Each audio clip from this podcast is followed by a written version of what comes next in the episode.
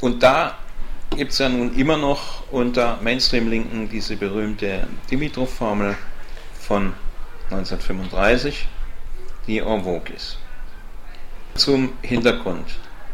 Man hatte unter den Kommunisten immer darauf gehofft, dass nun nach der Oktoberrevolution der nächste große Schub, das nächste Land Deutschland sein wird, das den Weg der sozialistischen Revolution geht und die KPD war ja auch die stärkste kommunistische Partei außerhalb der Sowjetunion.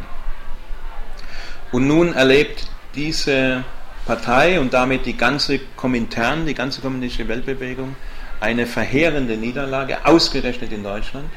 Und es bleibt von dieser Thälmannschen Kampfpartei, die so große Töne gespuckt hat, nichts mehr übrig. Mit Ausnahme einiger weniger, Ehre ihrem Andenken, die mutig Widerstand gemacht haben, aber man muss realistischerweise sagen, ohne nennenswerte Unterstützung der Bevölkerung. Also es verpufft, die Partei ist weg und nun müssen die Kommunisten diese riesige Niederlage irgendwie verarbeiten und sich zu erklären. Und dann tagt im Sommer 35 in Moskau der siebte Weltkongress der Komintern, er war dann übrigens auch der letzte. Und da formuliert nun Dimitrov, Georgi Dimitrov, der war damals Generalsekretär der Komintern und wird später der erste Ministerpräsident und auch Parteichef in Bulgarien dann. Der formuliert nun die sogenannte Faschismus-Definition, die heute noch bei manchen Linken en vogue ist. Und die beruht auf diesem Bild, ja, das Großkapital hat ja nun den Hitler und die NSDAP gesponsert und deswegen kam das ja auch alles so. Was so was Besonderes nicht ist, weil das große Kapital sponsert immer Parteien, die die Aussicht haben, an die Macht zu kommen oder an der Macht sind. Ja. Insofern macht die NSDAP überhaupt keine Ausnahme. Und diese Vorstellung, dass allein weil das große Kapital die NSDAP finanziert hatte, die NSDAP dann auch an die Macht gekommen sei, enthebt natürlich die Masse der Bevölkerung jeder Verantwortung und erklärt sie zu Vollidioten. Ja. Weil es muss ja nur der richtige Propagandaapparat loslaufen und dann laufen die Idioten schon hinterher. Also da ist auch, um mal in Worten von Mainstream-Linken zu reden, da ist ja auch schon gar kein Vertrauen in die Arbeiterklasse und das Volk, wenn man so ein Weltbild hat. Aber auf diesem Weltbild beruht dann diese Dimitrov-Formel und die lautet, der Faschismus an der Macht ist die offene terroristische Diktatur der reaktionärsten, am meisten chauvinistischen, am meisten imperialistischen Elemente des Finanzkapitals. Nun kann man Leuten, die 1935 vom Faschismus reden, wenn sie über Nazi-Deutschland reden, noch nicht so den großen Vorwurf machen. Man hat zwei Jahre Erfahrung, der Holocaust ist noch weit weg, man kennt im Wesentlichen auch nur den italienischen Mussolini-Faschismus. Also wer 1935 von Faschismus redet, wenn er den Nationalsozialismus meint, dem muss man im Unterschied zu 2015 jetzt keine Vorwürfe machen. Und diese höchst problematische Konstruktion des Finanzkapitals will jetzt auch mal ausklammern. Das fängt ja schon bei Lenin an und bei Hilferding, den Sozialdemokraten, von dem er abschreibt, dass die problematische Trennung aufgemacht wird zwischen einem normalen Kapital und einem Finanzkapital. Aber auch das will ich mal ausklammern.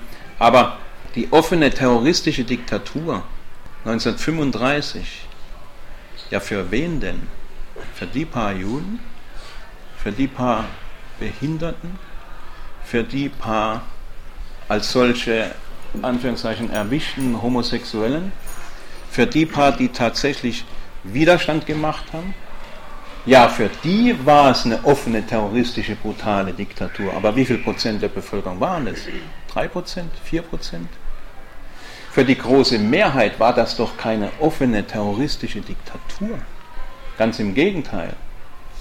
Die Arbeitslosigkeit wurde beseitigt, es ging uns wieder besser, wir waren wieder wer es ging aufwärts und auch nach der sogenannten Machtergreifung ist die Zustimmung zur NSDAP und zum Führer rasant weiter gestiegen.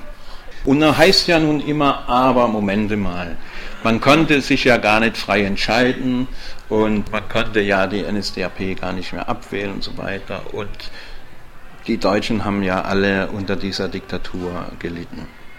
Die Behauptung ist einfach falsch dass es keine Möglichkeiten gegeben hätte. Zumindest hat es in diesen zwölf Jahren für einen Teil der Deutschen die Möglichkeit gegeben, sich in einer vollkommen freien Alternativwahl, die allen formalen demokratischen Standards entsprochen hat, sich zu entscheiden. Und das war im Saarland 1935. Da gab es aus dem Versailler Vertrag eine Regelung. Saarland hat ein, Sonderstatut und es war festgelegt, dass 1935 die Saarländerinnen und Saarländer abstimmen, ob das Saarland zu Deutschland kommt, zu Frankreich kommt oder diesen Sonderstatus weiter behält. Und die KPD, so viel muss man ihr dann lassen, hat agitiert im Saarland gegen den Anschluss an Deutschland und für die Aufrechterhaltung dieses Status quo.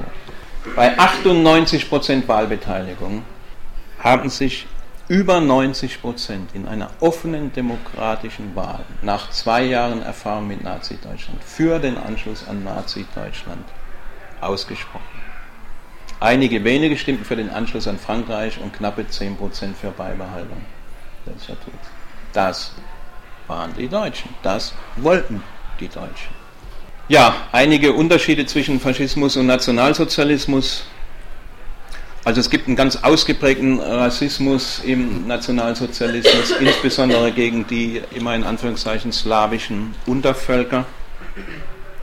Diese Blut- und Bodenideologie, die ganz starke Affirmation der ehrlichen Arbeit, dann die Betonung der Volksgemeinschaft statt dem starken Staat, der, der, klassische Faschismus, der italienische Faschismus setzt ja auf den starken Staat. Da kommt ja der Begriff schon her. Also Faszies, das Routenbündel, ist ja bei den alten Römern das, das Kennzeichen der, der Polizei, also der, der Milizia.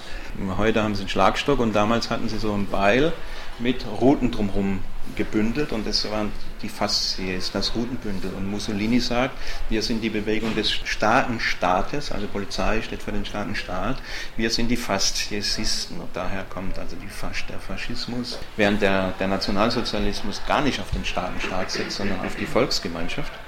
Und dann natürlich der Vernichtungsantisemitismus, die Shoah als ganz zentraler Unterschied. Ich erzähle immer zur Frage, was, was ist der Unterschied zwischen Faschismus und Nationalsozialismus? Eine kleine Geschichte aus meiner eigenen weiteren Verwandtschaft.